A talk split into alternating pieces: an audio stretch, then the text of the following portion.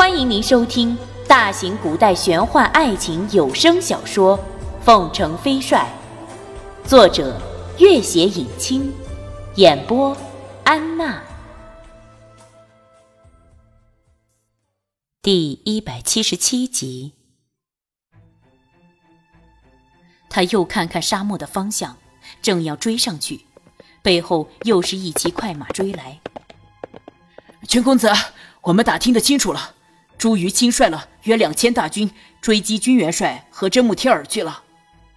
拓桑心里一沉，立刻跃下马背，抓起一把沙子仔细看了看。在他身后，又是一阵马蹄声响起，那是赶来的弄影先生、卢林、耿克等人。先生，君玉还是没有消息。拓桑点点头。弄影先生看了看大漠的方向。他清楚君玉的本领，可是如今君玉、朱瑜、真木贴尔都没有了踪迹，三人真亡命搏杀倒不是最可怕的，可怕的是在沙漠中迷了路，可就实在太危险了。拓桑稳了稳心神，立刻道：“带足水粮，深入沙漠寻找。”一名侍卫立刻应道：“驼队很快会找来的。”赶来的路上。拓桑已经吩咐下去，即刻重金寻找驼队。要在这片最大的沙漠里寻人，没有骆驼带队是很难想象的。弄影先生立刻道：“拓桑，我们分头寻找吧，找到了发信号。”拓桑点点头，两人各率了五百精兵，开始向着茫茫无边的沙漠里进发。三天过去了。残阳如雪团一般挂在无边无际的大漠上空，拓桑一骑绝尘奔在前面。这三天里，除了偶尔会看见一些干瘪的赤金族士兵的尸体外，再也没有一丝生的气息。他不时匍匐在沙地上，探听隐约的声音或者水源的方向。君玉当初匆促追击真木天儿，身上的水粮一定不会带很多。如果君玉还活着，他一定会先寻找水源的。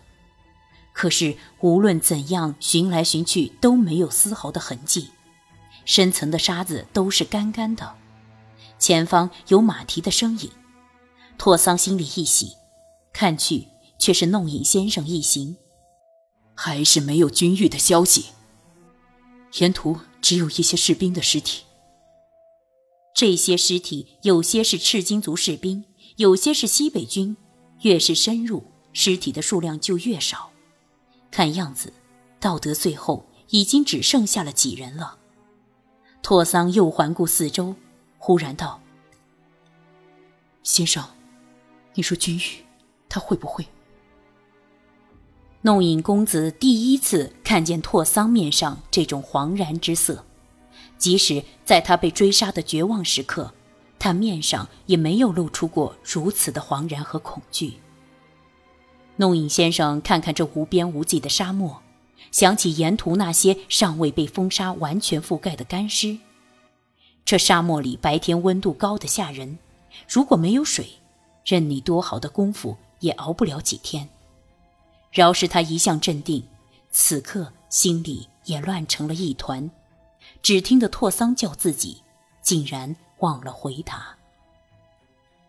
重金寻来的驼队和向导早已赶到，拓桑稳了稳心神，立刻道：“先生，我们依旧分头寻找。”弄影先生点点头，带了自己那支驼队。拓桑，我们放宽范围搜索，总要找到就是了。驼队已经越来越深入沙漠。可是，自少数没被掩埋的干尸之后，已经完全失去了那干人追逐的方向了。到得第二天清晨，依旧没有丝毫的人影。拓桑依旧走在驼队的最前面，睁大了眼睛，期待着君玉忽然会出现在自己的视野里。君玉，他有时运足内力，声音传出去很远很远。君玉。他有时柔声低呼，似乎君玉就站在自己身后。君玉，他有时茫然嘶吼，眼前一片黑暗，那熟悉的脸庞竟然慢慢已经在脑海里模糊，努力回想也想不清楚究竟是什么样子。可是他的声音，无论是远还是近，这天地之间都是死气沉沉的，没有回答的声音，也不会有那微笑满面的人儿。月光下，夜凉如水。朱瑜并未走出太远，可是，一次次勒马回头，身后依旧是茫茫一片，没有丝毫人影。汗血宝马的前蹄有些跛，那是在抢水的时候被一名垂死的赤金族士兵砍伤的，好在并不严重，依旧能往前走。朱瑜也不挽缰绳。汗血宝马信步游江，他知道单凭人力很难找到这片死亡之海的出路。好在这马原本就来自沙漠，便放心的任由他自己老马识途。他又看看自己那袋珍若性命的水囊，满意的拍了拍马的头：“马哈马，走出这沙漠，我当了皇帝，一定封你为国马。”让你也享受享受荣华富贵。又慢慢走的几步，他再次勒马，身后依旧是死寂的一片。他干脆下马，望着身后，一次次的极目远眺，这天地间仍然只有自己的身影。君玉不识路途，君玉没有水，君玉不想死，君玉想和拓桑双宿双栖，可是。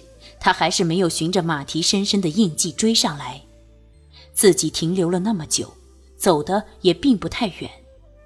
他要追上来，原本是很容易的，可是直到风已经吹乱了马蹄的所有痕迹，他依旧没有半点影子。他是在原地等死，还是在茫然的乱窜？夜晚天气凉爽，正是赶路的好时候，可是此刻。心里像有某种疯狂的小动物在拼命的抓扯，怎么都平静不下来。他又看看那样一览无余的月色，干脆在地上坐了下来。月色下，看什么都十分的不真切。可是他依旧牢牢地盯着自己身上沾满血迹的衣服，尽管血迹早已干透，仍还隐隐透出一些血腥味。这些是赤金族精兵、西北军将士的鲜血，甚至有些是君玉的左肩上那道伤口的鲜血。我是君玉，君玉啊！他又想起他害意无比的声音，想起他在狂沙卷来时拉着自己惊恐逃命的模样，他猛烈的摇摇头。你是君玉又如何？你是我在这世界上最痛恨的人。天色已经大亮，坐得太久，朱瑜站起身，腿都有些发麻。他上了马，前面是一片红白相对的砂岩。他策马过去，砂岩里有很多形形色色的玫瑰般的石块。这是沙漠里一种风化造成的玫瑰形状的石头。他仔细看了看，里面有一块赤红色的石头，十分醒目。完全像一朵真正的红玫瑰，这大堆石块里只得这一个赤色的，看起来十分奇特。他捡起来揣在了怀里。他又回头，转了几个方向，四处看看。别说人影，这死气沉沉的天地之间，连一只飞鸟、一只鼠类都没有。他看着远方，想起下聘时见到的小回王的女儿那漂亮可人的面容。想起南诏夫人那媚到入骨的风骚，想起一干妻妾各自殷切舒适的伺候，更想起自己即将称霸的那片辽阔的天地。走出这片沙漠，前方繁花似锦，他又大笑起来。哈哈哈哈！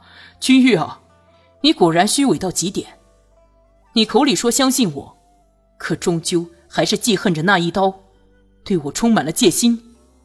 你倔强若此，不追上来也罢。渴死在这大漠里，真是活该。